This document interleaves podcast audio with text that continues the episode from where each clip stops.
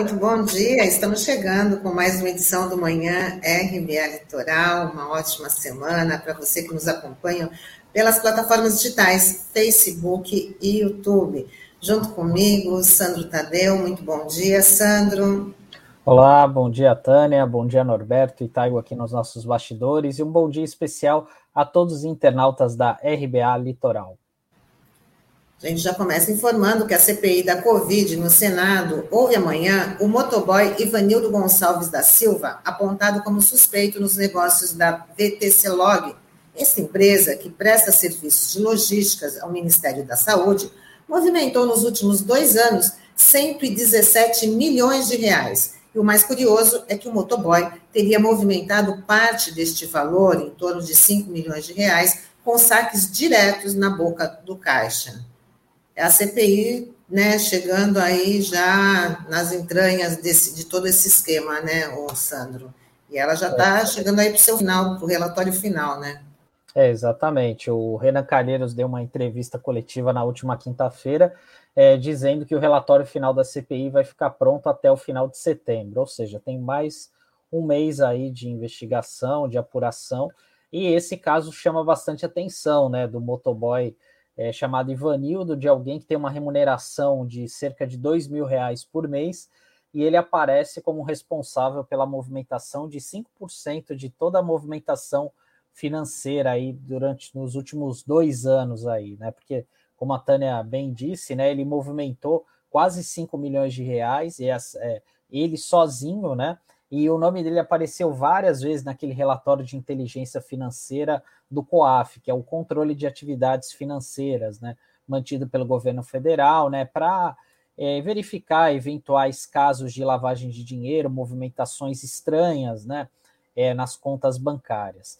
Então ele é um personagem interessante aí que vai ser ouvido. Inicialmente iria ser na quinta-feira, mas a CPI acabou adiantando para amanhã, né? E aí, ainda essa semana, a gente vai ter dois depoimentos é, bem interessantes também, que na quarta-feira vai ser uma oitiva do Marcos Tolentino da Silva, que seria o sócio banco do FIBBank, do banco que não é banco, como a gente brincou aqui, que seria aquela empresa que deu garantias né, nas negociações para a compra da vacina. E na quinta-feira também vai ter um depoimento que já tinha sido adiado em outras oportunidades do ex-secretário de Saúde do Distrito Federal, o Francisco Araújo Filho, é, que ele é um dos investigados numa operação chamada Falso Negativo, que apura fraudes envolvendo compra de testes rápidos para detectar a Covid-19. E dando sequência aqui, Tânia, a gente vai falar sobre os servidores públicos numa luta contra a PEC 32, porque o funcionarismo público da União, estados e municípios podem cruzar os braços em defesa da categoria é que o serviço público está ameaçado com a proposta de emenda à Constituição, a PEC 32, da reforma administrativa. Sindicalistas que representam a categoria se reúnem hoje virtualmente para definir estratégias que podem ser desencadeadas, já que o presidente da Câmara, Arthur Lira, prometeu votar a proposta na primeira semana de setembro. E a gente precisa ficar de olho, né, porque está previsto para hoje a entrega do relatório é, desse, de, dessa PEC, que está sendo feita pelo deputado federal Arthur, é, que é da Bahia, né? É, Arthur Maia, que é da Bahia, desculpe. E a expectativa é que ele mantenha a questão da estabilidade para o funcionalismo, mas tem outros desafios que tem aí pela frente, né? Como, por exemplo, a extinção de adicionais por tempo de serviço, a inclusão da avaliação de desempenho de servidores, né? Então, obviamente que isso é um relatório, a gente sabe que na Câmara podem surgir outras maldades ali, várias emendas, enfim, que podem acabar prejudicando ainda mais o servidor público, por isso que a gente sempre precisa ficar atento.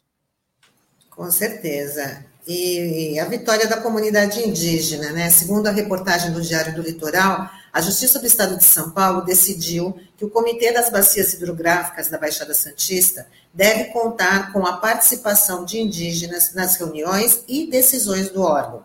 Essa é uma resposta de uma ação civil pública movida pelo Ministério Público contra o governo do Estado. A atual presidente do comitê, a prefeita de Praia Grande, Raquel Chini, não vem cumprindo a legislação que prevê a participação de 50% da sociedade civil, incluindo os indígenas. Essa é uma decisão que já foi tomada alguns meses atrás, mas parece que a prefeita de, da, da, da, Praia Grande, né, que atualmente preside aí o, o comitê, não cumpriu essa, essa legislação aí, excluindo a participação da sociedade civil.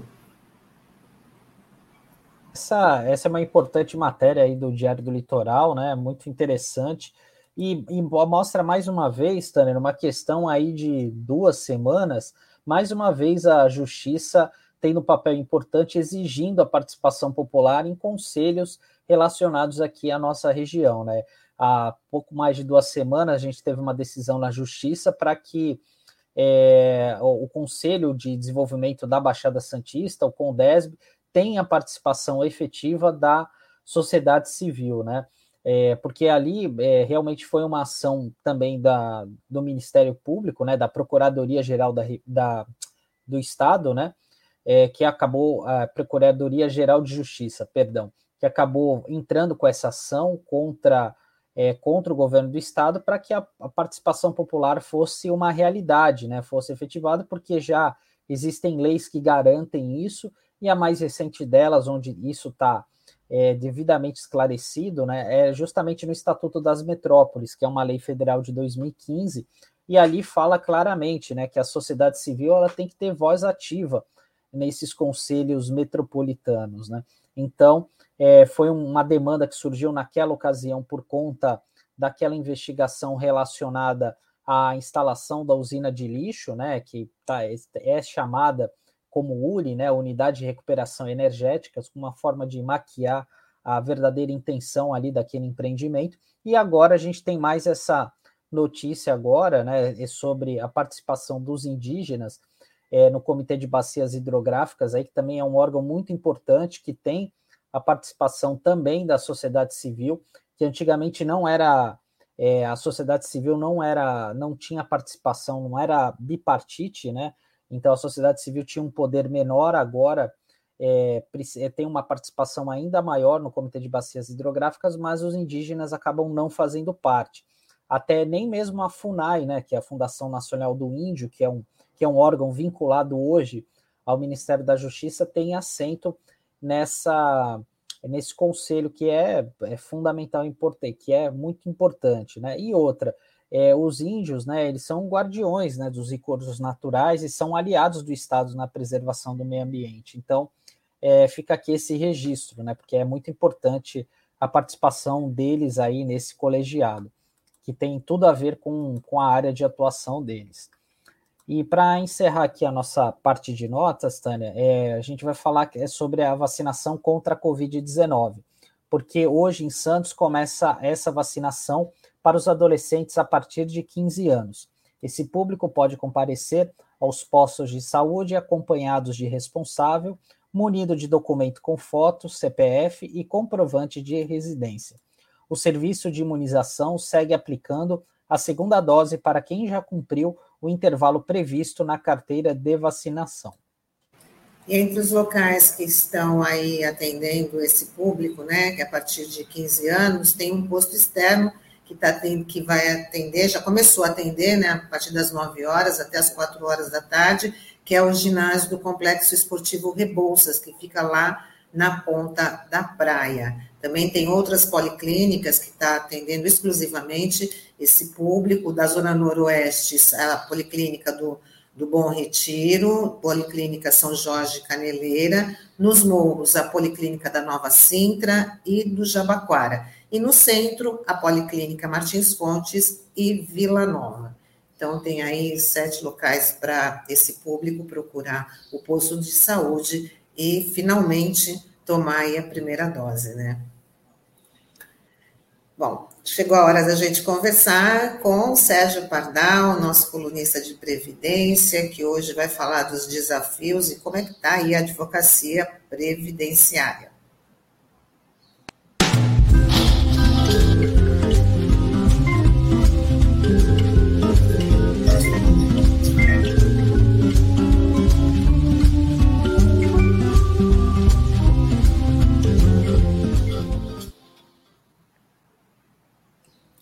Bom dia, Pardal, para você que prefere feijão e não fuzil. Bom dia.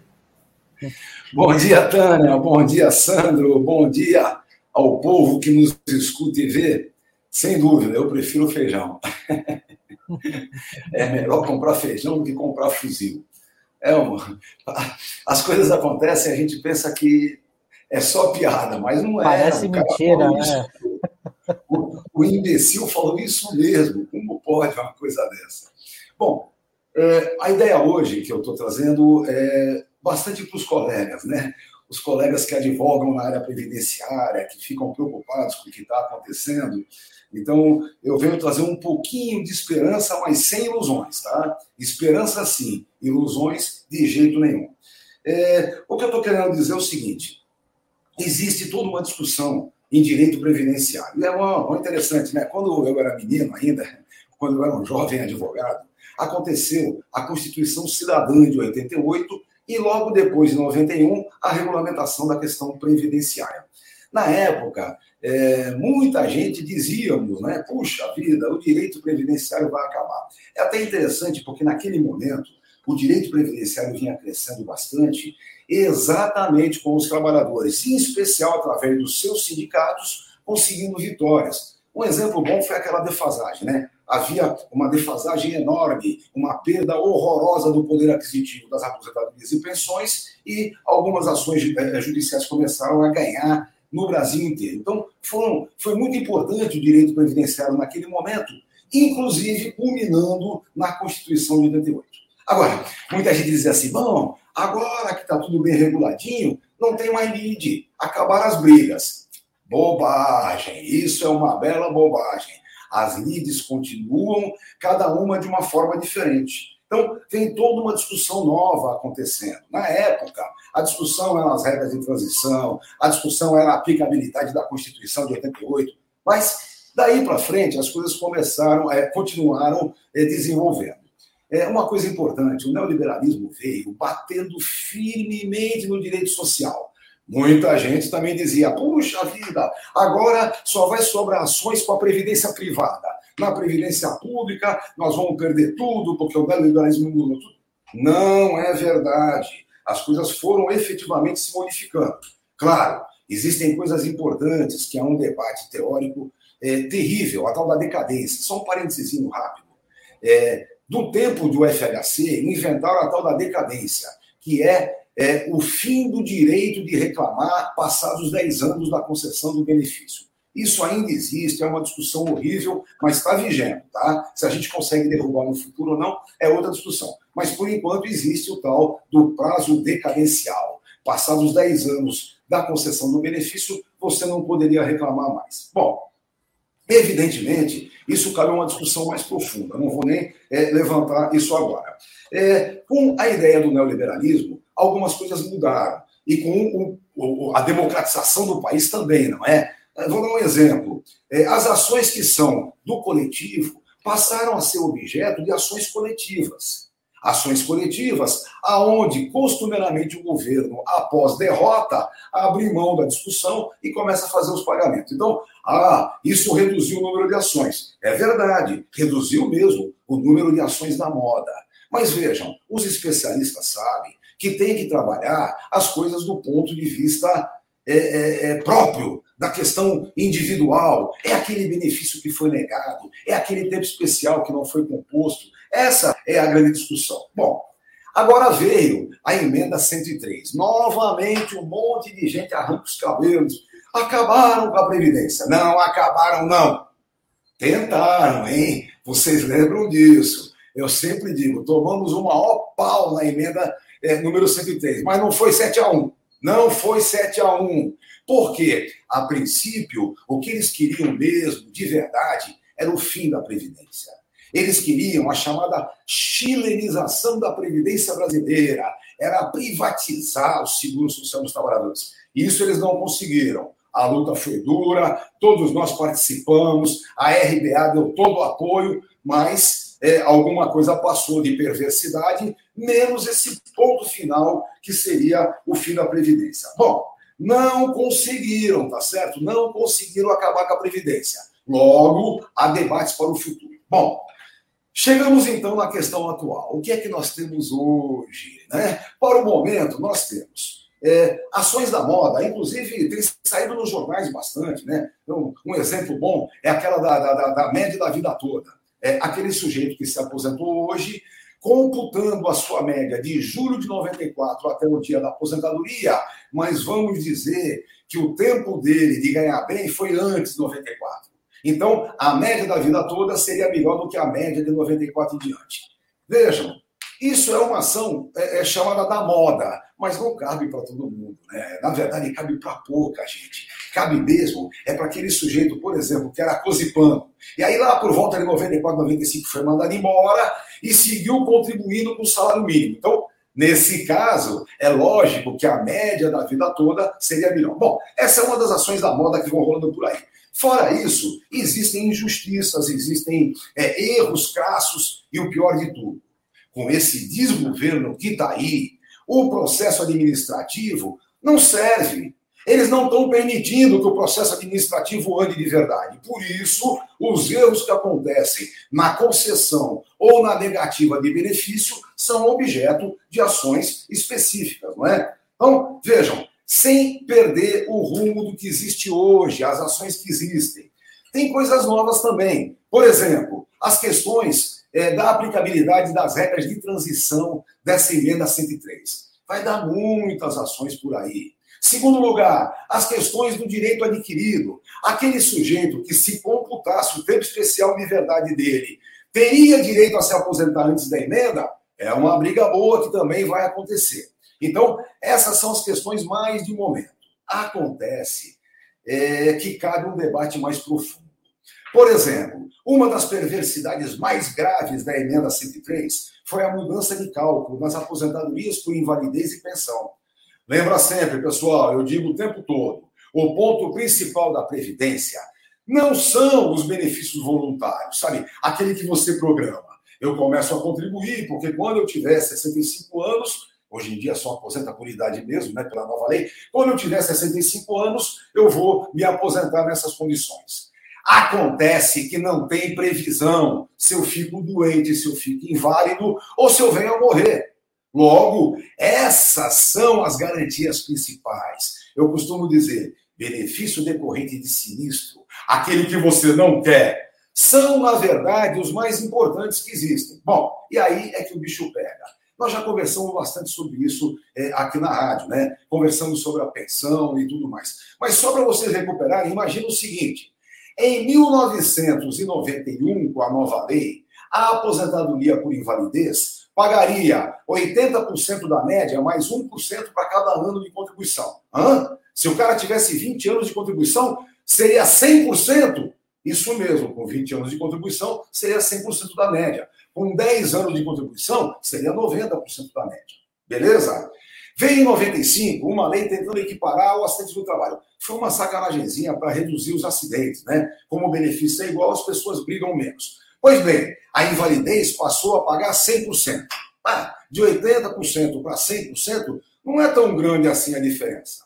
Pois bem, o novo cálculo é muito ruim mesmo. O novo cálculo diz o seguinte: para quem tiver até 20 anos de contribuição, ganha 60%. Sabe? Aquele que ia ganhar 100% no cálculo de 91, nesse cálculo atual, vai para 60%. Cada ano a mais dos 20 anos vale 2%. Ou seja, para o cara chegar a 100%, só se ele tiver 40 anos de contribuição. Então, evidentemente, essa é uma das maiores perversidades que acontece. E aí você vai dizer para mim, pô, Pardal, e daí? Está na lei. Eu vou dizer o seguinte: existe um princípio internacional do direito social que Canotilho, grande constitucionalista português, defende muito bem, está vivo ainda, ainda bem o Canotilho. Pois bem, o princípio do não retrocesso é o princípio da não admissão de um retrocesso vil e torpe como esse. Pode ser que logo mais para o futuro os tribunais comecem a pensar nisso. Então, é o que eu estava dizendo, pessoal. O direito previdenciário continua, sem ilusões, mas com esperança. Esperança que a gente continue brigando nas coisas do dia a dia, no que está acontecendo, nas concessões incorretas, nas negativas, nas cassações de invalidez, essas coisas todas, e temos também que começar a preparar o debate doutrinário. Não mataram a Previdência, conseguimos manter a Previdência viva. Porém, é preciso que recupere a sua condição social.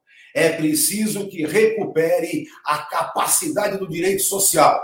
E aí, para dar um finalzinho legal nisso tudo, é só a gente pensar o que, que a pandemia está exigindo. A pandemia exige aquela seguridade social que nós construímos na Constituição de 88. Só para lembrar, a Assembleia Constituinte de 88 era um ato de ruptura com o tempo de arbítrio. E é para isso que ela tem que servir. Romper com o arbítrio é constituir a civilização. É aquela historinha, molecada. Nós estamos assim. Alguns estão contra a civilização. São aqueles que concordam com esse presidente, com esse desgoverno que está aí. Todo o resto é a favor da civilização. E é isso que a gente vai ter que brigar pela civilização. Pardal, só uma dúvida. Quem é que tem direito, então, de se aposentar antes dessa emenda da, da, da 103? Qual que é a. Então, qual... As coisas são simples. Todo aquele que completou exigências tem direito a se aposentar. A coisa funciona da seguinte forma: antigamente, nós dizíamos que o direito à informação era uma espécie de direito adquirido. Sabe aquela historinha, não pode mudar a regra no meio do jogo? Só que isso mudou, mudou no mundo todo.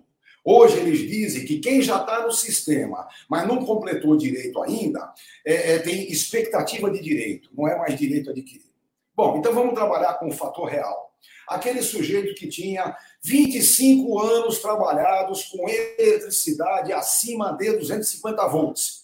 Ele tem direito a se aposentar na especial, mas o INSS não reconhece a eletricidade, só os tribunais. Então, se até o dia 13 de novembro de 2019 ele já tinha completado os 25 anos, ele vai requerer junto ao INSS o INSS vai negar, dizendo que eletricidade não é motivo, e ele vai ajuizar a devida ação com advogado da sua confiança e, preferivelmente, especialista, claro, que é mais fácil de trabalhar. Mas é isso. Então, quem completou o seu direito até o dia 13 de novembro de 2019 tem direito adquirido pelas exigências.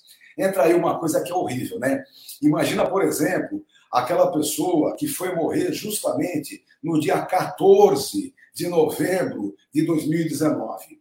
A sua viúva, um dia antes, teria direito a 100%. Como ele morreu um dia depois, ela só terá direito, na concepção hoje da lei, a 60% se os filhos já são maiores de 21. Então, é, vejam, é aquela historinha, né? O direito adquirido em relação à pensão, por exemplo, é, infelizmente as doutrinas entendem que só surge no ato da morte do segurado. É um absurdo, né? É, eu tenho um caso bem interessante de um servidor público, né? Que foi servidor é, é, por 45 anos, aposentou-se, 16 anos depois morreu, a lei tinha mudado no meio do caminho, então mudou tudo é, para a pensão da viúva. Então, essas coisas, infelizmente, é, são imprevisíveis. Mas é isso, tá? Quem tem é, completas as suas exigências até o dia 13 de novembro é, de 2019 é, tem direito a entrar com ação. Ah, até um parênteses interessante, né? Imagina aquela pessoa que teve um auxílio-doença antes do dia 13 do 11 e aposentou por invalidez depois. No auxílio-doença ganhava 91% da média. Na aposentadoria por invalidez vai para 60% da média.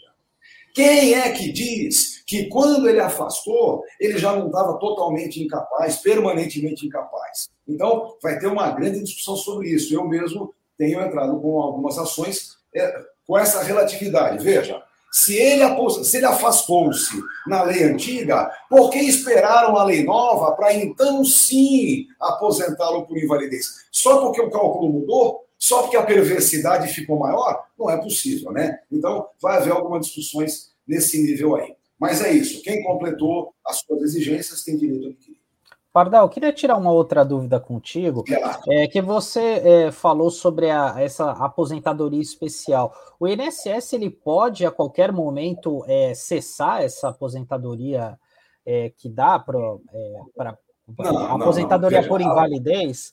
E, e, uma outra dúvida, né? Porque eu vi um levantamento feito até pelo jornal Metrópole nesse último final de semana, e ele estava dizendo o seguinte: que teve uma queda de quase 60% do número de beneficiários de aposentadorias por invalidez entre 2019 e 2020. Eu queria saber é, o que, que você atribui a isso? Você tem alguma explicação para esse fenômeno? Claro. Arrastão pericial. Você não soube do arrastão pericial? É, isso eu defendi, inclusive, na Câmara Federal. A questão do arrastão pericial. Eles chamam de pente fino. Pente fino escambau, foi arrastão pericial. Vamos ter é, até essa questão do que é invalidez. Veja, a invalidez em si é a incapacidade para qualquer atividade que lhe garanta subsistência. Eles agora mudaram o conceito. Eles estão dizendo que invalidez é a incapacidade permanente. Opa! Se a invalidez é incapacidade permanente, significa que quem aposentou por invalidez nunca mais vai ter que voltar, vai, vai poder voltar ao trabalho, porque era permanente. Né? Quando eles fizeram esse, esse é, é, é arrastão pericial, que eles chamaram de peito fino, o que eles estavam defendendo é que tinha muita aposentadoria por invalidez fraudulenta. Eu, na época, não tive dúvidas. Bom, veja bem, se você provar que é fraude, eu defendo que o perito que deu vá para a cadeia.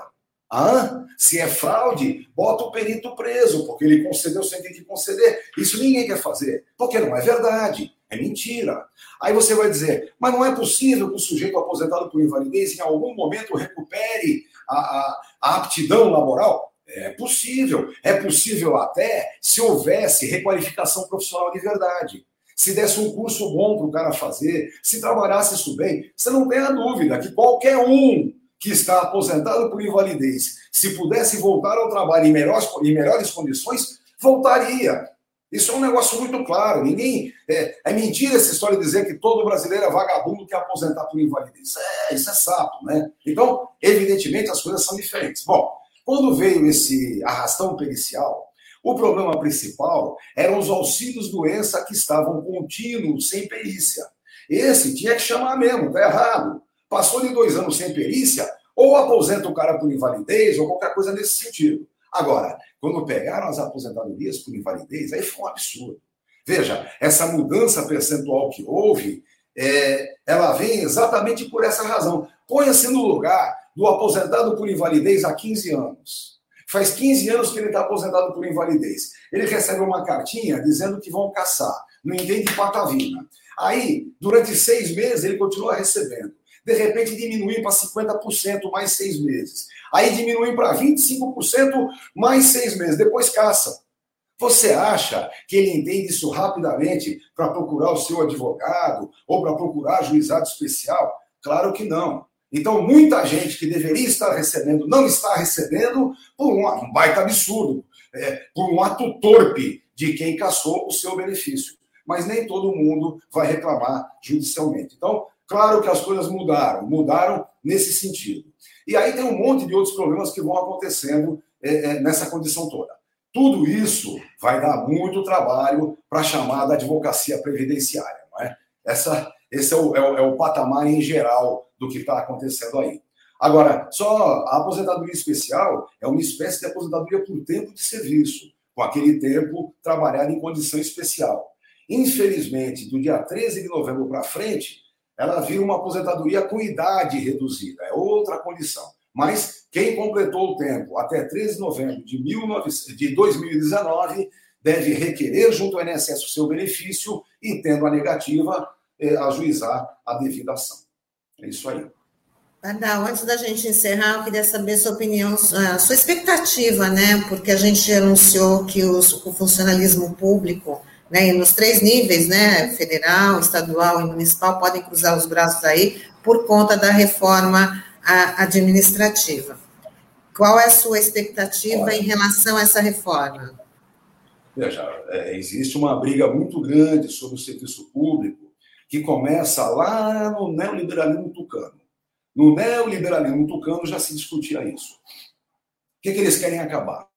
Eles querem acabar, por exemplo, com a estabilidade. Não, estabilidade não. O cara que não é bom eu mando embora. Então imaginem vocês, aquele prefeito que acabou de se eleger, se ele pudesse entrar na prefeitura, mandar todo mundo embora, botar só os meninos dele. Aí, quando terminar a gestão dele em quatro anos, ele não se reelege porque roubou, fez um monte de sacanagem. E quando entra o outro, manda todo mundo embora e bota. Vocês acham que isso vai funcionar?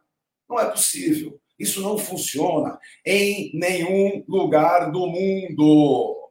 Vejam, havia um diferencial muito grande do servidor público do chamado pobre mortal, que era a aposentadoria. Não há mais. Essa aposentadoria já acabou. Sobrou para muito pouca gente uma aposentadoria melhor do que a que o INSS paga. Pois bem, isso já mudou. O que não pode mudar de forma alguma é a garantia da estabilidade, é a garantia do serviço público efetivo. Infelizmente, esse projeto que está aí é representativo de quem quer o fim do serviço público. O fim do serviço público. É isso que eles estão trabalhando. Vejam, não se iludam. Quando esse desgoverno começou e não havia pandemia ainda, o projeto deles, com qualquer ministrinho da saúde que tivesse lá, o projeto deles era plano de saúde popular. Já viram dessa? Plano de saúde popular. Assim, cada um tem como pagar o seu plano de saúde e isso resolve o problema da saúde pública. Vamos parar com isso. Na verdade, o que precisa é saúde pública decente e não planinho de saúde para o peão pagar. Não, o peão vai pagar pouco, 200 reais, para ter um atendimento efetivamente ruim. O que nós temos que fazer é garantir o SUS, Sistema Único de Saúde, que é glória nacional, herói nacional, é o SUS. Pois bem, a pandemia mostrou que a gente tinha razão sobre isso. A pandemia mostrou também a importância da assistência social. A assistência social é o que garante é, o não caos. É, você tem que escolher entre assistência social ou caos social. Gente na rua passando fome. E aí sim, aí sim, fazendo um arrastão no supermercado porque precisam comer. Então, esse é o problema que está aí. É essa é a questão que está colocada saúde e assistência social fazem parte da nossa seguridade e são os grandes gigantes que garantem o Brasil nessa situação. Evidentemente, né, pessoal? Tivéssemos um governinho razoável, é, a vida estaria muito melhor do que está. Em todo caso, vamos garantir as instituições efetivas que existem. Resistência é isso que a gente tem que fazer nesse momento. É isso aí, Pardal. Mais uma aula. Alguém concordou aqui comigo nos nossos comentários que é, o dia que o Pardal participa, que a gente tem uma aula sobre a Previdência. Ó, sempre uma aula de cidadania com o Pardal, diz a Elisa Cristina Riesco. Muito bom, Muito esclarecedor, obrigado. Sérgio Leandro Bortoli. Também concordo. Nós também concordamos aqui, né? E queria te agradecer, Pardal. Uma ótima semana para você. Muito obrigada aí por sempre compartilhar com a gente essas dúvidas sobre a Previdência. Fica mais, muito, com você fica muito mais fácil de, de, de entender todo esse assunto complexo, né? Para a gente saber dos nossos benefícios trabalhistas. Muito obrigada. Muito obrigado. Para mim é uma alegria participar com vocês toda semana. Valeu, valeu. Tchau, tchau. Tchau, tchau, Pardal. Obrigado.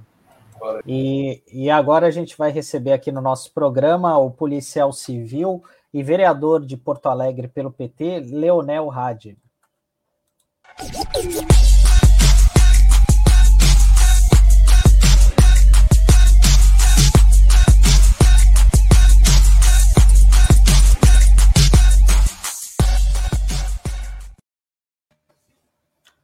Olá, bom dia, Leonel, como vai?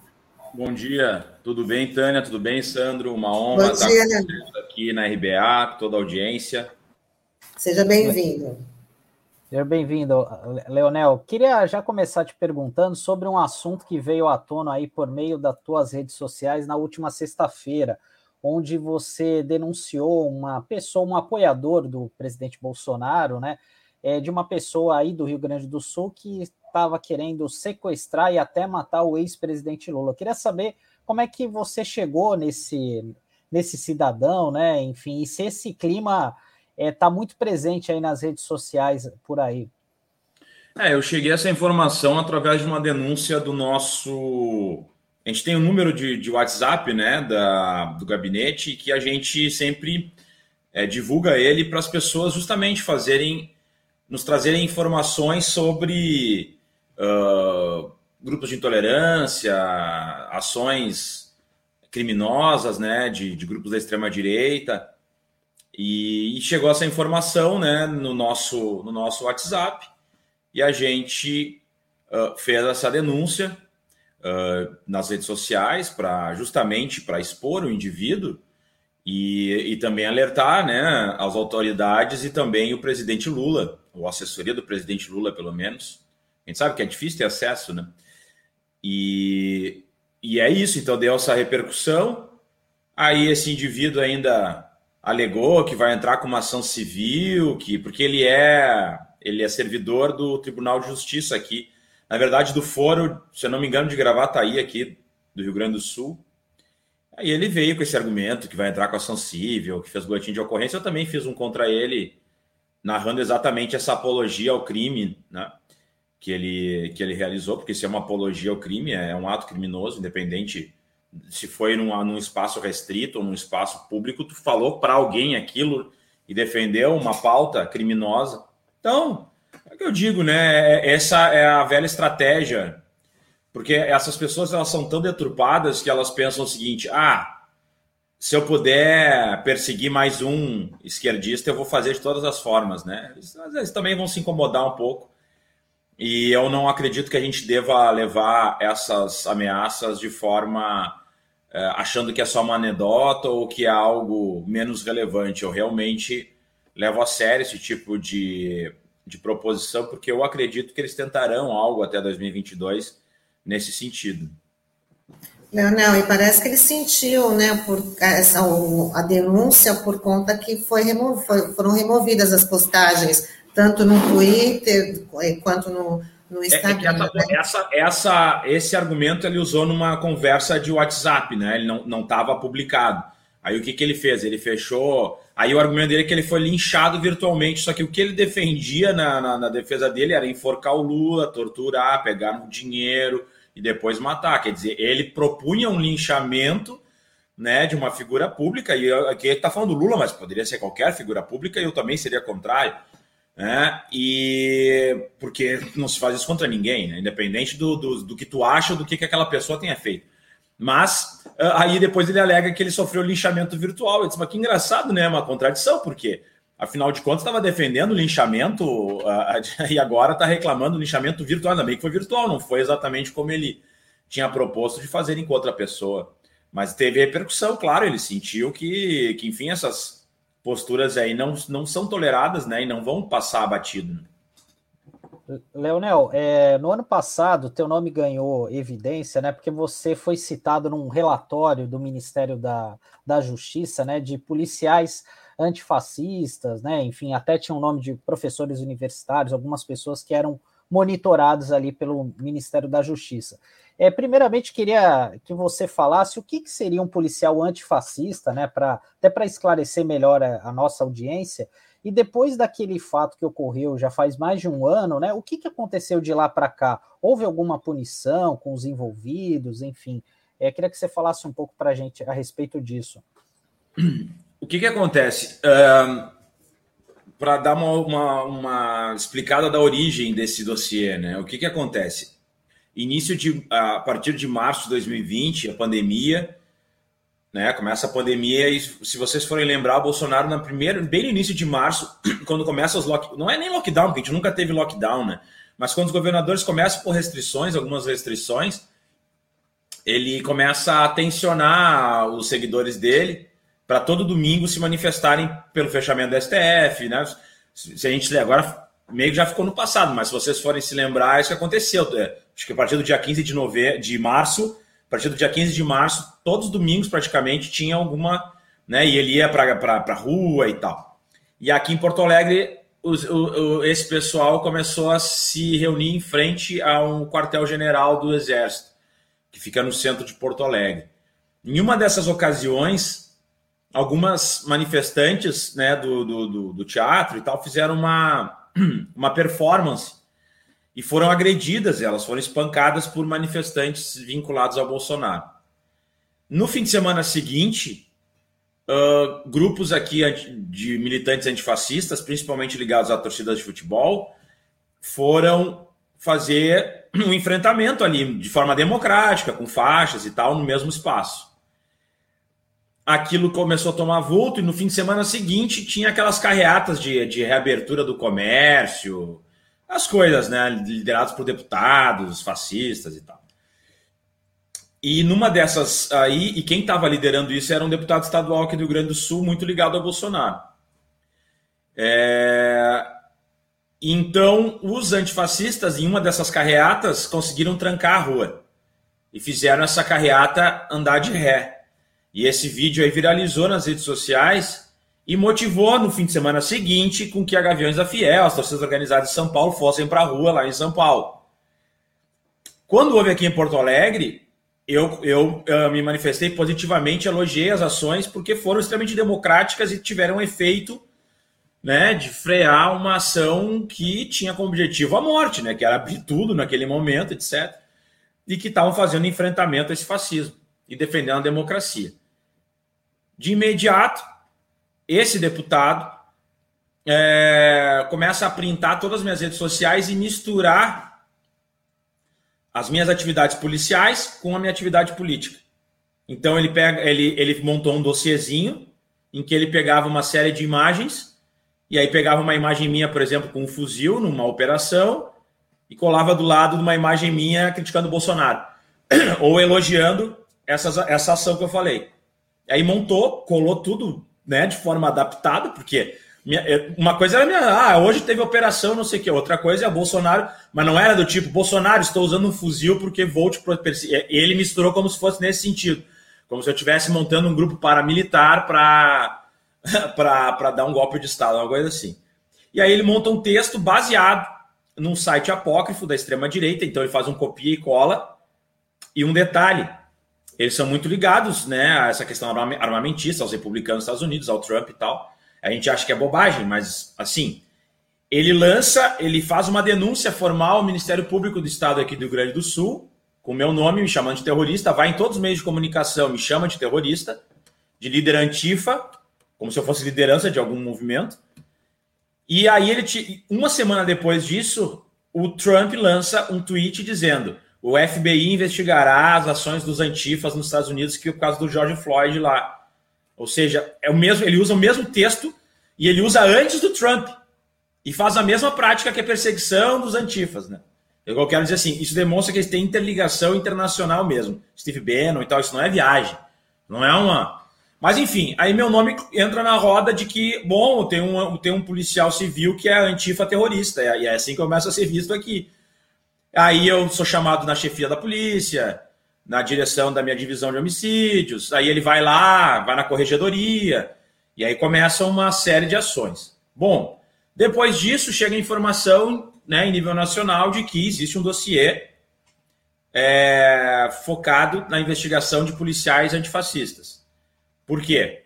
Porque o movimento dos policiais antifascismo, que é um movimento específico, né, lança uma carta em defesa da democracia, acho que foi por abril, maio. E ali, todo mundo que subscreveu, que assinou aquela carta, inclusive eu, teve o seu nome vinculado nesse dossiê. E aí, por isso que estão esses seis professores ou cinco professores que foram é, é, indivíduos que tiveram algum tipo de proximidade com movimentos policiais antifascismo, seja fazendo alguma live, seja assinando o documento, enfim, as pessoas dizem, ai, foi uma perseguição a todos os servidores, não sei o quê, e os professores. Não, os professores só entraram por causa dos policiais. O foco eram os policiais. E o UOL denuncia isso e denuncia também que o dossiê que deu origem a esse dossiê foi o meu aqui do Rio Grande do Sul. Isso está no UOL, inclusive. E aí diz, dossiê de Bolsonaro, se botar na, na manchete, está lá. Dossiê de deputado bolsonarista deu origem, não sei o quê, do policial do Rio Grande do Sul, não fala meu nome, mas, mas enfim, sou eu aquele caso. Então, o meu deu origem a esse dossiê. O que, que acontece? Eu começo a ser monitorado pelo GSI, que é o Gabinete de Segurança Institucional, é, e aí eu começo a ser monitorado fisicamente aqui no Rio Grande do Sul. Uh, e eles vão lá na, na, Polícia Civil, fazem o levantamento de toda a minha carreira, é, qual é a minha rotina, se eu sou corrupto, se eu uso drogas, se eu qualquer coisa. E aí eles declaram, porque, enfim, daí isso chega para mim através do setor de inteligência, dizendo: olha, perguntaram, a gente disse: não, tem um bom policial, a gente gosta do trabalho, nunca teve problema e tal. E eles disseram assim: ah, que pena, porque senão a gente ia conseguir tirar ele da polícia. Então, esse, esse era o objetivo. Então, uh, eu deixei de ser promovido, uh, corri o risco de, de, sair da divisão que eu atuava e que, eu, que é uma divisão que eu gosto de atuar, que é a divisão de homicídios. Fizeram pressões políticas, eu respondi sindicância, tem, tem processos aí tramitando, que agora uh, né, houve a reconvenção, ou seja, antes eu era réu, agora eu sou a vítima, porque esse deputado uh, ele né, declarou algo que é uma inverdade, uma mentira, e pior, né? Esse deputado agora está respondendo a isso, até no Fantástico, como o deputado da Rachadinha, que desviou recursos. E foi uma denúncia que até eu mesmo levei adiante, né? Eu que levei para os jornais e tal. E agora ele está correndo o processo de cassação dele na Assembleia Legislativa por peculato, né? Que se apropriar de, de bens públicos para favorecimento pessoal. Então, e é isso, né? Uh, uh, essa é a situação. Depois veio as eleições, acabei me elegendo, né? Mas agora a gente está nessa situação aí da vedação de que policiais possam concorrer e, infelizmente, uma pauta que vem dentro do próprio governo, do Ciro, do, do, do ministro Ciro, é, ministro da Casa Civil, do governo Bolsonaro, encampado pelo Lira, presidente da Câmara, tem repercussão no campo da esquerda e, inclusive, dentro do próprio Partido dos Trabalhadores, que quer proibir que policiais se candidatem.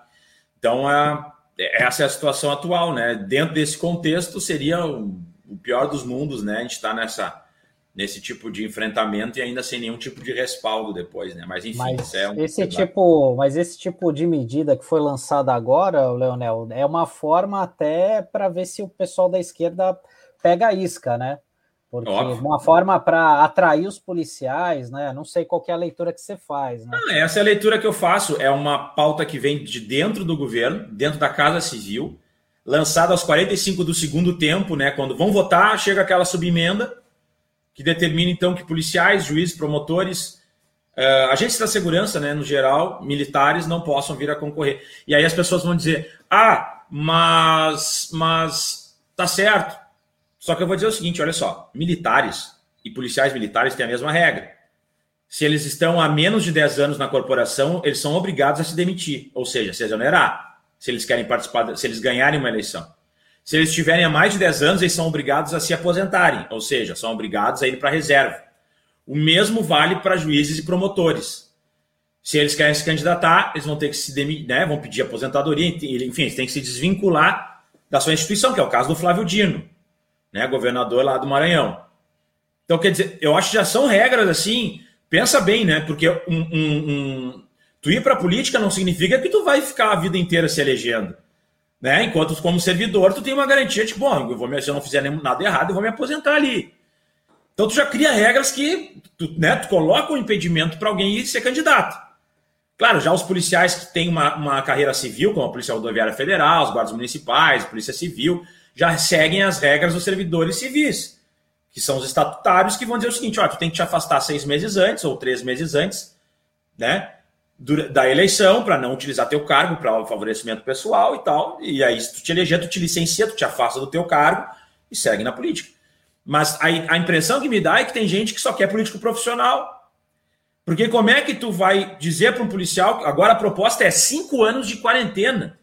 Ou seja, a proposta que está sendo trazida é o seguinte: se tu é policial, tu tem que te demitir, ficar cinco anos sem renda para então poder vir a concorrer e talvez ganhar uma eleição. Quer dizer, e aí, aí tem gente da esquerda dizendo, dizendo, tá dizendo assim: não, isso não é proibição, tu tá mentindo. Não, isso é proibição, é muito evidente. É evidente que tu tá proibindo.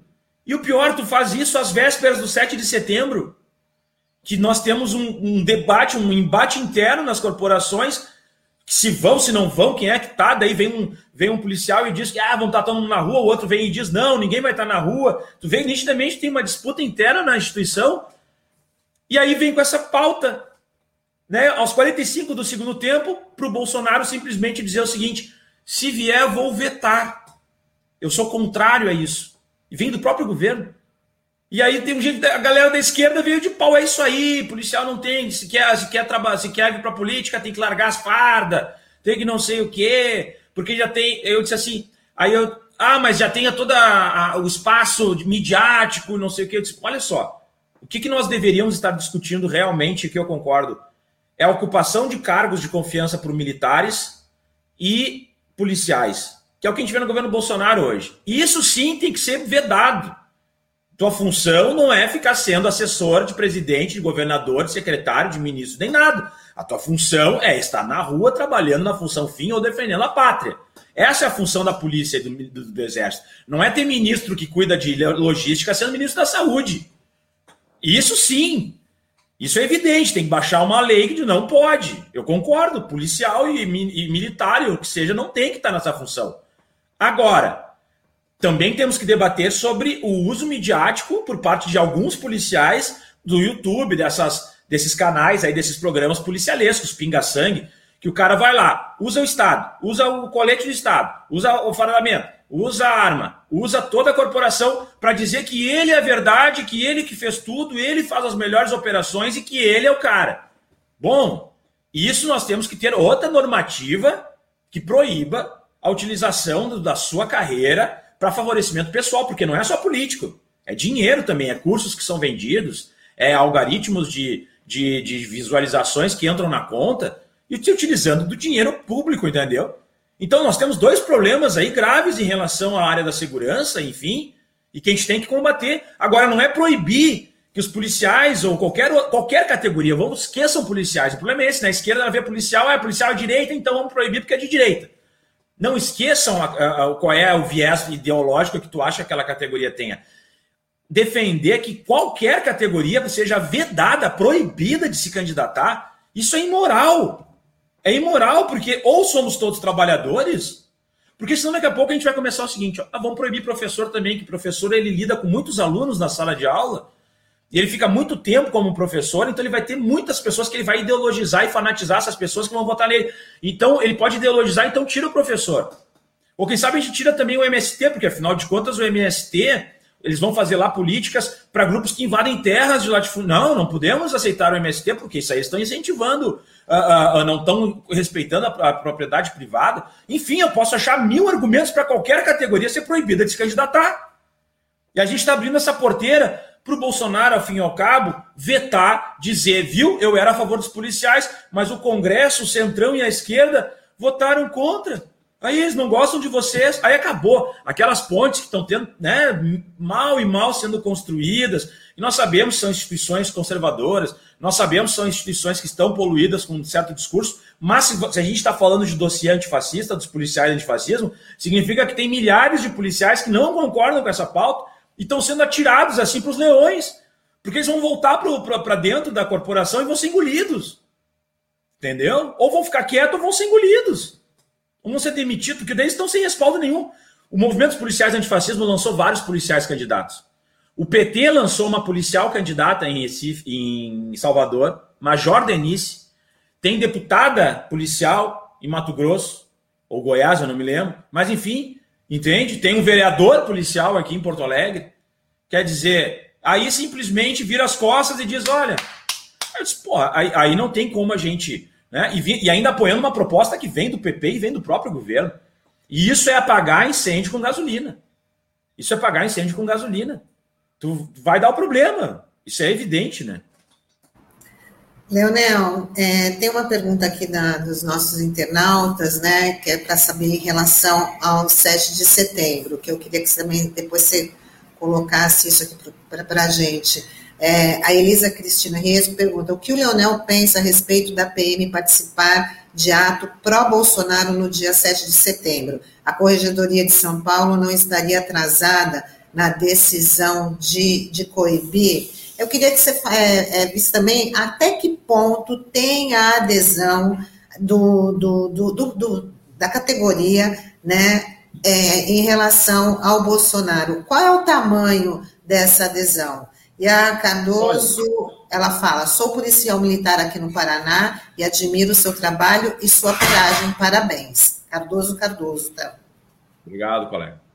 Eu penso o seguinte: teve uma pesquisa que saiu em 2020 no início, uh, 2019, né, no início do governo Bolsonaro.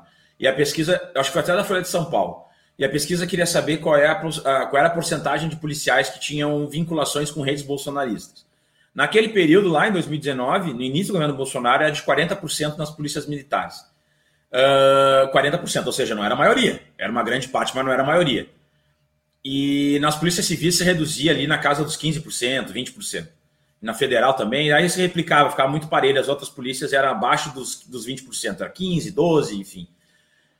Uh, o que, que significa isso? Que não era a maioria. Hoje, com certeza, é menos do que isso.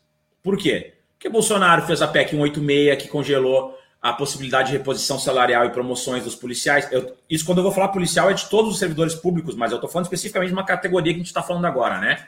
Bom, é, fez isso com os policiais. Tem a PEC 32, que tem como objetivo acabar com a estabilidade e com as promoções por antiguidade. Vai ser só promoção pistolão, assim, e ainda tira a estabilidade e provavelmente Uh, a gente ainda pode até acabar com os concursos públicos, né, pela des, né, para desestruturação do. É, na verdade, é a PEC do peculato, é a PEC da rachadinha, né, que é só para os políticos indicarem né, as empresas para serem terceirizadas, que vão trabalhar no serviço público e apontar os, os seus apoiadores políticos. Né? Uh, isso também bate de frente com os policiais, é o fim do serviço público, o fim da polícia. Então, isso, isso é uma pauta que os policiais estão vendo, né? Aí teve a reforma da Previdência, que o Bolsonaro também largou, não segurou as polícias, entregou para os governadores, botou a PM embaixo do braço aos 45 do segundo tempo, depois de muita crítica, muita pressão dos policiais militares, e ele entendeu que ele não podia perder essa força repressora, né? Coloca meio a, contra, a contragosto, mas a gente observa que em nenhum momento ele faz qualquer tipo de política pública para a área da segurança pública. Então, o que, que eu quero dizer com isso? Que ele perdeu muito apoio dentro das forças, das forças policiais. Mas, ao mesmo tempo, ele ganhou em radicalidade. Então, os que estão hoje ao lado do bolsonarismo são muito mais radicalizados do que estavam em 2019. E isso é o que a gente está vendo agora. Antes não, não teria essa possibilidade de vir um oficial da PM dizer: ah, é isso aí, tem que estar na rua e o Dória não sei o quê, entende? Hoje eles já se sentem empoderados nesse sentido, por quê? Porque eles precisam de uma radicalidade para fazer com que a corporação ela seja contaminada e que daí tu tem a corporação nas tuas mãos. Então eles precisam contaminar a corporação, que não está contaminada ainda. Mas um começa a falar, daí o governador vem, né, uh, censura ele, aí proíbe uma manifestação. Isso vai gerando um clima dentro da polícia que do tipo, ah, esse cara não gosta da gente. Ah, esse cara a gente tem que, ó, talvez a gente tenha que se alinhar com alguém que, por mais que tenha feito políticas ruins, mas pelo menos dialoga com a gente. E isso vai criando uma contaminação. Em São Paulo, a gente viu em Recife aquela ação da polícia de choque que deixou duas pessoas cegas e que foi a revelia do governador, tudo indica isso, contra os manifestantes que se manifestavam contra o Bolsonaro. O governador também não é bolsonarista, e aí a polícia ataca esses aqui, né, esses manifestantes, os manifestantes vão lá pressionar o governador, quer dizer, cria um desgaste para o governador, o governador se desgasta com a, com a tropa, Tu entende? É um perde-perde para que vá crescendo uma lógica de que nós temos novas lideranças e tal, os governadores pagam mal salários, governadores. Essa lógica que o Bolsonaro faz, né? Que os governadores são os responsáveis pela crise econômica, etc. É a mesma coisa que estão usando dentro das polícias. Mas para isso precisa de alguns grupos radicalizados que criem atritos com os governadores para daí justificar ações mais é, é, extremadas. Então o debate nesse momento é isso. Existem grupos radicalizados sim dentro das polícias estão dispostos a ações antidemocráticas, dispostos, junto com, com atiradores, é, com, com milicianos, enfim, fazer ações deliberadas de desestabilização da democracia, mas não são a maioria. O problema é que se isso se contamina para toda a corporação, que essas pessoas passem a ser a voz da corporação. Por quê? Porque daqui a pouco as respostas que serão dadas em relação a essas pessoas são genéricas a todas as corporações. E aí isso vira nós e eles. Que é mais ou menos isso que a gente está vendo como solução do vamos proibir policiais se candidatarem. E aí tu, aí tu, daí tu volta para o corporativismo que toda e qualquer categoria tem. Vamos parar de achar que só policial é corporativista. Todo mundo é corporativista.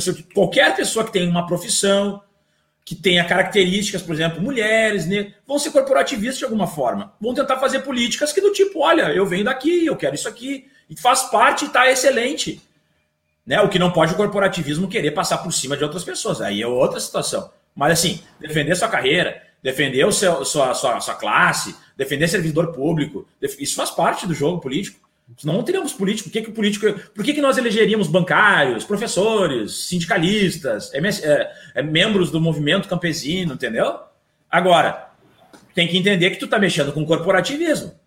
Né? E aí, bom, estamos dispostos a, a, a entrar nesse tipo de atrito dessa maneira, temos como fazer um contraponto se a coisa sai dos trilhos. Agora, é claro, uh, existem uma série de normativas que proíbem dos policiais militares de fazerem uma série de atividades. Por isso eu sou favorável, inclusive, à desmilitarização. Porque policial militar não pode se sindicalizar, policial militar não pode fazer manifestações porque o seu salário está atrasado. Agora, nem, agora nenhum policial pode fazer nenhum movimento paradista, ou seja, ele pode estar tá sem salário 5, 6 meses e não pode nem paralisar, porque senão ele vai ser, sofrer punições segundo o STF. Isso é um absurdo, desculpa, qualquer categoria. Eu não estou dizendo que policiais tenham que fazer paralisação do tipo deixar o crime tomar conta das ruas, não é isso. Mas ele tem que ter algumas formas de pressão, né? É vedado qualquer tipo de forma de pressão. Mas na polícia militar tu ainda pode ser preso administrativamente. Pode ficar preso. Porque tu reclamou com um oficial de que, nossa, eu estou com salário atrasado, estou passando fome, deu preso. Pode ficar, tá reclamando da ordem. Sabe? Esse tipo de coisa é que a gente tem que debater. Carreira única, por exemplo, que é algo que a gente não debate na esquerda. Uma só entrada. Porque não tem cabimento uns entrarem por baixo, outros entrarem por cima. Uma pessoa com 20 anos de casa, 25 anos de casa, ser comandada por pessoas que têm 20 anos de idade, 25 anos de idade. Porque fizeram um concurso público diferente, sem experiência nenhuma, com o primeiro emprego.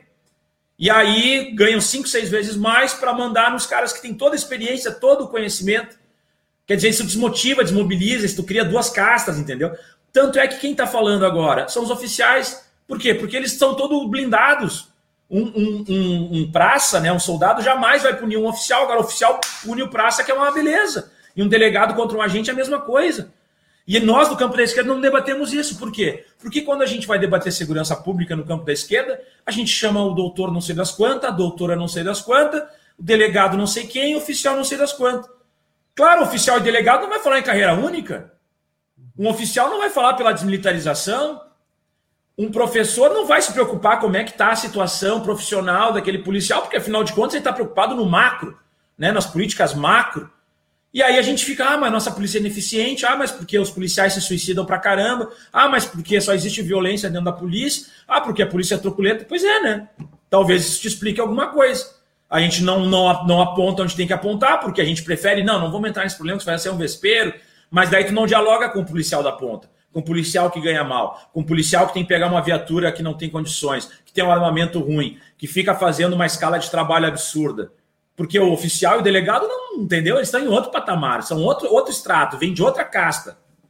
E eu não estou criticando quem é oficial e delegado, eu acho são, eu gosto muito de vários, e eu acho assim, daqui para frente, vão continuar sendo oficiais, delegados, mandando da forma como estão mandando. Só estou dizendo que a gente tem que ter uma nova estrutura daqui para frente.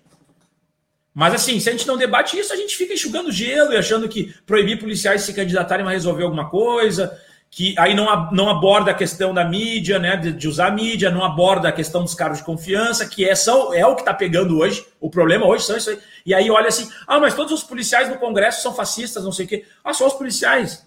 Então quer dizer que o Heinz, o Onyx, a Zambelli, são todos policiais, então. Todos os políticos podres que nós temos no país são policiais agora. Ou então, quem sabe, a gente começa a proibir, ah, eu não gosto da Zambelli, então vou proibir a Zambelli de se candidatar, porque afinal de contas, a Zambelli. Aí tu vai dizer que isso é democracia? Não é democracia. Você está entendendo? As respostas são sempre infantis e autoritárias na, medida em que a gente é pressionado. E vamos só lembrar para eu encerrar: 2013 nós tivemos aquelas manifestações golpistas e tal. Qual foi a resposta que a esquerda deu? Lei antiterrorismo. E o que, que aconteceu? A lei antiterrorismo hoje é utilizada contra movimentos sociais. Tá entendendo? Então, quer dizer, a gente dá respostas eh, no calor da pressão e acha que. E aí o que acontece? Volta contra a gente mesmo. Pode escrever. E isso vai acontecer com, essa, com esse novo código eleitoral, porque isso vai ser uma ruptura. Uma ruptura de diálogo, uma ruptura, porque vai ficar taxado. Centrão e esquerda votar. E é exatamente o que o Bolsonaro quer, né? Dizer que o Centrão e a esquerda votaram contra os policiais, bom, aí põe na mesa ali e aí faz o serviço que precisa ser feito. Né? Ô, Leonel, eu queria tirar uma dúvida com você, saber a tua percepção. É, que essa ideologia de direita, ela realmente está presente nas polícias, assim, enfim, e é difícil você combater isso ou fazer um contraponto para isso internamente. Como é que você avalia isso? É muito difícil fazer um contraponto internamente. Porque as corporações policiais elas são historicamente né, conservadoras. Isso aí não, ninguém discute né, algo contrário. E, e a nossa estrutura de polícia ela vem de 68 e 69. Ou seja, em plena ditadura, do pior período da ditadura. E em 88 a gente não faz a redemocratização, a gente não, não modifica a estrutura que tinha sido estruturada lá em 68 e 69. A polícia segue no mesmo parâmetro. Então nós temos um parâmetro que é extremamente opressor dentro das corporações, que é o que eu falei tem oficiais e delegados contra agentes e, e, e praças. É muito pesado. E outra, né? As vantagens uh, financeiras, a estrutura de carreira desses cargos mais altos são muito, muito vantajosas, né? De fato, proporcionalmente, né? Não estou dizendo que não tenha que ter, eu acho que tem que ter, mas eu quero dizer proporcionalmente com o restante da, da, da, da, da categoria. Então, quer dizer, são grupos que agem como corporações uh, independentes e conseguem negociar com governos com muito mais facilidade. Então é muito mais fácil o governo ter na mão é, esses dois grupos, oficiais e delegados, porque esses aí que vão dar as ordens e vão perseguir quem não está de acordo, etc, etc. E aí vai se sustentando uma lógica opressora dentro das corporações. E se sustentando uma lógica é, elitista, porque são membros, via de regra, da elite. E a elite quer manutenção do status quo, quer manutenção dos seus, entre aspas, privilégios.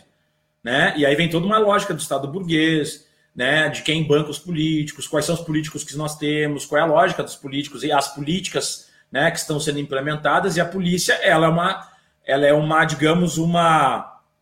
Ela é a ponta final, a ponta de lança desse sistema todo. Ela é mais evidente, mas no judiciário tá, é assim também, no Ministério Público é assim também. Por quê? Porque tem manutenção no Estado capitalista, burguês, etc, etc. Bom, tu pega o policial que já vem de uma sociedade conservadora, porque o Brasil é conservador. Né? Isso é, ninguém está dizendo aqui o Brasil é um país progressista, senão não elegia quem elege. Então o policial ele vem desse, desse meio, então tem, a tendência dele é ser como um cidadão comum, né? Não é politizado, é, é o cara que não, não faz parte de meios políticos e tal. Ele chega lá e recebe toda uma formatação nesse sentido. Então é muito difícil tu mostrar para ele que isso oprime ele, que, que, que, isso é uma situação, né, por exemplo, que tem que desmilitarizar porque isso faz com que ele seja preso, com que ele receba ordens imorais, com que ele tenha que seguir um sistema. Mas ele compreende que isso é ruim para ele. Se tu conversar com um policial militar, ele concorda contigo em relação a isso. Ele só não vê alternativa, do tipo, para ele é isso aí. E aí, quando falam sobre desmilitarizar, ele lê como fala aquelas palavras de ordem da, da rua. Não acabou, tem que acabar, eu quero fim da polícia militar. Ele não quer diálogo. Aí vai dizer o seguinte, ah, vem cá. E aí ainda tem gente que diz, não, é acabe, all cops are bastards. Todos os policiais são pau no cu. É isso aí, resumindo. Desculpa o palavrão, mas é isso que quer dizer essa frase. Ah, eu sou acabe, eu sou acabe. Beleza. E aí diz assim, tem que acabar com a polícia, abolicionismo policial. Cara, aí isso acaba virando como se toda esquerda pensasse a mesma coisa, e isso entra dentro da instituição como se toda esquerda pensasse a mesma coisa. E aí tu Aí tu vira o páreo, né? Tu vira o cara aqui do tipo, ah, tu tá dentro da corporação, mas é só para pegar as informações e levar para fora. Tu tá dentro da corporação, mas bah, não dá para confiar em ti porque tu é daquele time lá que não gosta de polícia. E assim vai, tu entende? É uma construção muito difícil. E aí, toda vez que tu tenta fazer esse diálogo, o que vai acontecer? Tu vai receber sindicância, tu vai receber punição, tu vai perder promoção, tu vai ter algum deputado que vai chegar lá e vai dizer para algum né, alguma chefia: oh, se tu quiser continuar nessa chefia aí, você não fala com o governador, senão tu vai ter que punir esse cara. Aí é claro, as pessoas, ah, não, né, ah, eu vou punir porque para mim não vai dar nada e pelo menos eu seguro meu, né, não é, minha, não é meu colega, na verdade ele é outra casta ali, então eu vou fazer porque é assim que funciona. Assim que funciona. Absolutamente todos os policiais progressistas e de esquerda que se manifestam recebem punições, prejudicam a sua carreira, são removidos para outros lugares muito mais difíceis, né? São, são excluídos.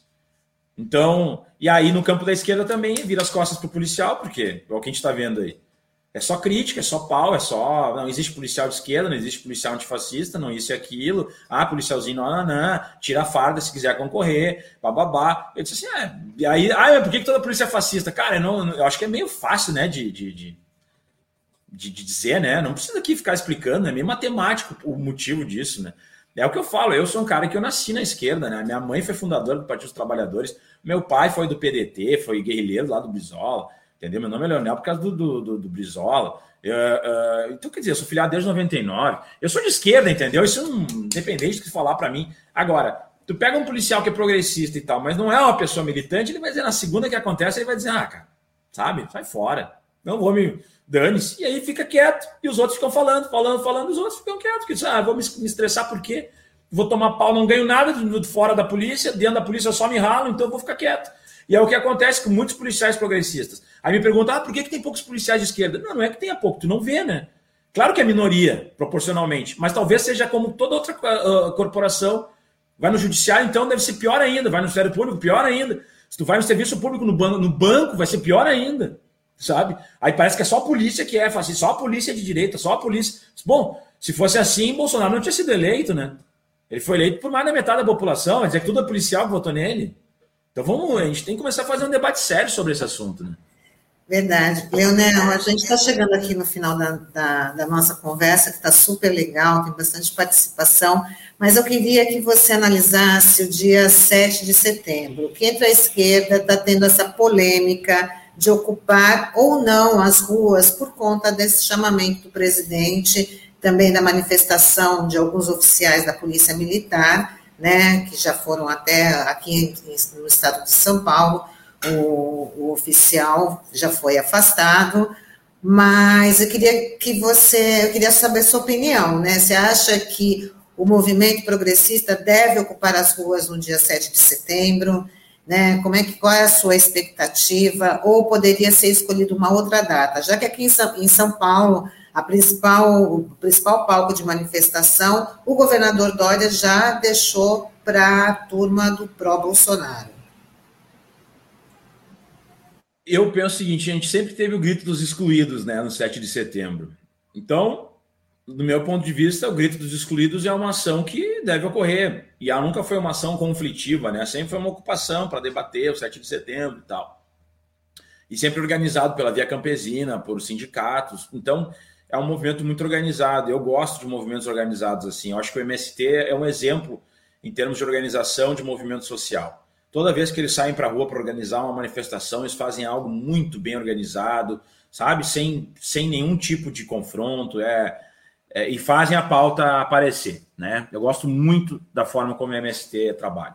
O problema que eu tenho receio é quando vira algo acéfalo, assim, algo é, chamar para uma data que já tinha sido previamente chamada como resposta e ir para um confronto é a possibilidade de dar exatamente o combustível que o Bolsonaro precisa para ações uh, autoritárias. Porque é certo, se tiverem duas manifestações muito próximas ou com ideias antagônicas, vai ter confronto. Né? E tudo que o Bolsonaro precisa agora é algum confronto e demonstrar que o campo da esquerda não respeita, em tese, a democracia, que daí ele inverte a jogada. Ele diz: Ah, viu, nós estávamos lá e eles foram fazer um confronto.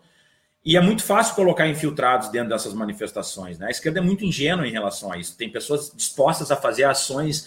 Ah, nossa, eu vou quebrar uma vidraça e isso vai revolucionar o mundo. Né? Na verdade, só vai ficar ruim, vai, vai aparecer no jornal que quebraram uma vidraça, teu debate não vai ser feito e a gente vai ficar como criminoso que gosta de quebrar e incendiar as coisas. E coloca caos. Tudo que ele precisa é trabalhar com medo, né? Tudo que dá medo, ele quer para ele.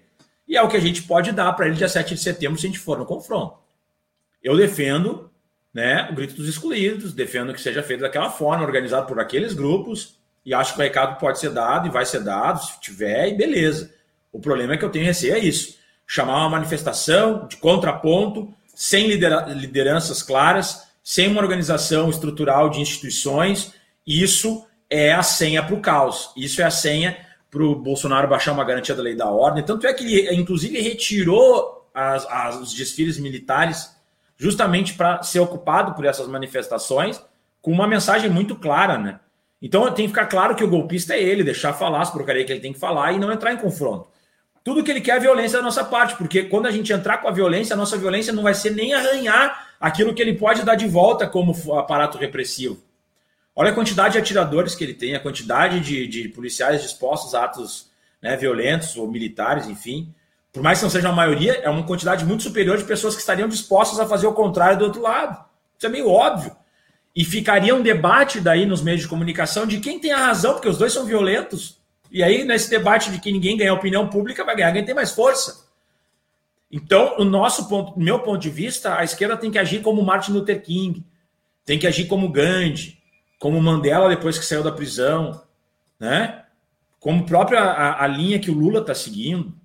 É assim que a gente vai ganhar. Tanto é que o Bolsonaro vem despencando, ele vem sendo cada vez mais agressivo e vem despencando a aprovação dele. Vem despencando, ele vem rolando ladeira abaixo. E a gente não tem entrado até então nesse tipo de confronto. A gente tem feito uma política da passividade, do debate, da denúncia, de ocupar as ruas de massa, com bandeiras, com bandeira do Brasil, inclusive, né, trazendo de volta para o cenário. A gente está fazendo tudo certo. Não precisamos agora radicalização de ir para um confronto perdido. Um confronto físico, vamos dizer assim, com o bolsonarismo, é um confronto perdido. Porque a gente perde a opinião pública, perde o nosso argumento de que estamos na paz, de que defendemos a democracia e vamos para o campo do, do embate e a gente não tem como fazer frente em relação a isso. E outro, Bolsonaro não tem apoio internacional. Ele não vai conseguir colocar em prática isso aí. Mas, assim, infelizmente, algumas pessoas vão morrer. Eu tenho que dizer isso até 2022. Vai ter confronto armado, isso é fato. Porque basta um fanático armado para fazer uma porcaria. Então a gente já tem que estar ciente que isso vai acontecer, porque está sendo instigado isso dia e noite. Né? E vai ter alguém fanático que vai fazer um negócio desse. Mas a gente tem que ter cabeça no lugar e saber uh, uh, o passo a passo e já tem que saber a estratégia dele. Eu estou falando que essas questões da polícia iam acontecer já faz mais de ano que ele ia utilizar pequenos grupos dentro da polícia para causar confrontos. Aconteceu no Ceará, que o Cid Gomes foi, foi, foi atingido, já tinha acontecido. Aconteceu em Recife, aconteceu em São Paulo. Vai acontecer em todos os estados em que o governador é oposição a Bolsonaro. Todos não, mas né, quando acontecer, vai ser em estados em que o governador é oposição a Bolsonaro. Então a gente tem que ficar, tem que ficar ligado na estratégia, a gente tem que saber. Isso aí é meio óbvio, não precisa dizer, nossa, eu fui pego de surpresa, meu Deus, é o caos. Não, ele quer fazer o caos. Mas a gente não pode dar o argumento que ele precisa. É isso aí. A Elisa está dizendo aqui que o ato foi redirecionado para o Vale do Anhangabaú, contrariando nossa organização na Avenida Paulista. Mas é como o Leonel estava colocando, né? Porque para ficar muito próximo, né, e correr o risco aí de confronto, a esquerda precisa urgente discutir segurança na eleição para presidente, não discutirmos esta pauta. Bom, Leonel, queria agradecer a sua participação aqui no Manhã RBA Litoral. Foi muito bom estar aqui com você, você compartilhando essas informações aí super importantes e desejar aí para você um bom dia, boa luta, né? Muita resistência. Obrigado, muito obrigado, Sandro, obrigado, Tânia, obrigado a toda a audiência da RBA e sempre que precisarem estamos à disposição. Um grande abraço, tá? Estamos juntos aí. Tchau, tchau. Bom dia. Leonel, obrigado. Bom, e hoje é segunda-feira, dia de arte bancada. O Donald já está aqui com a gente, que vai falar como é que vai ser o programa de hoje, que é toda segunda, a partir das cinco e meia da tarde, né, Donald? Muito bom dia. Bom dia, Tânia. Bom dia, Sandra. Estão me ouvindo bem? Sim. Sim, tudo Lembrando bem, Lembrando que o Arte Bancada é uma realização é, da RBA, da RBA Litoral, que é uma rádio web é, realizada pela Fundação Setaporte e pelo sindicato, é, apoiada pelo Sindicato Setaporte. E toda segunda-feira a gente está aí com o Arte Bancada e nosso time maravilhoso, nossa bancada. E hoje o tema é violência contra as mulheres e a defesa pessoal, né? Então, um tema muito importante. A gente sabe a questão do feminicídio, da violência contra as mulheres. Nesse momento de pandemia aumentou aí os, o índice de violência. E trouxendo, estamos trazendo aí o Fábio Abreu. Pode, você tem, tem um vídeo aí, ô? Nós temos... temos...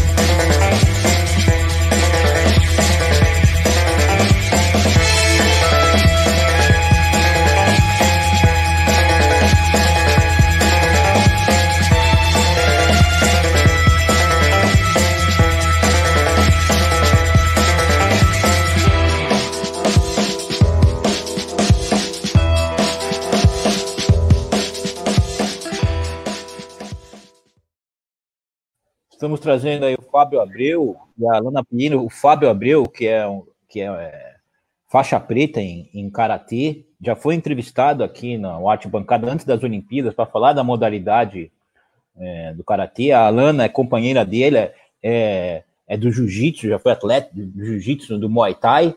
E eles ministram um curso sobre defesa pessoal que vai ser agora aqui em Santos, vai ser agora em setembro. Então vamos falar sobre esse tema, esse importante tema e estão todos convidados, e convidadas principalmente as mulheres.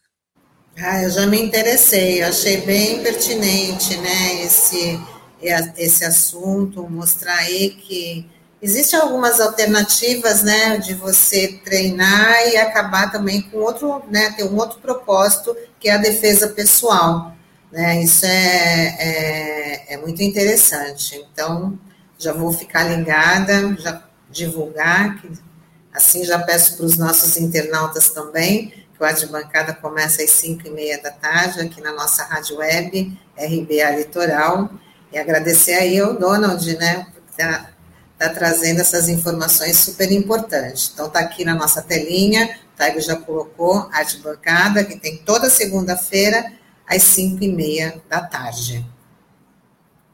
É isso aí. Obrigado, tenha um ótimo dia, uma ótima semana. Até mais tarde. Valeu. Tchau, tchau, dona. Tchau, dona. Tchau, tchau. Obrigado.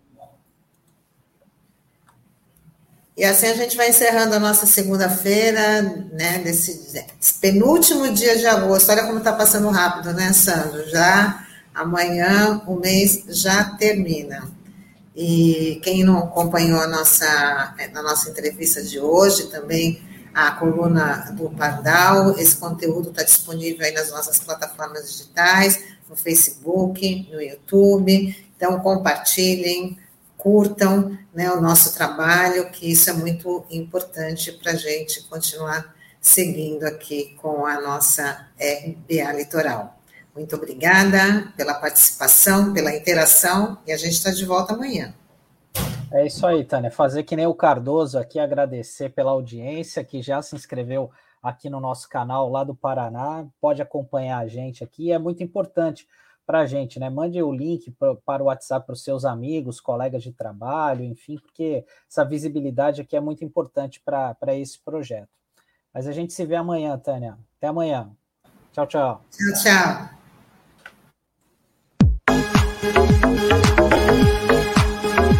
Rádio Brasil Atual Litoral é uma realização da Fundação Setaporte, apoio cultural do Sindicato Setaporte.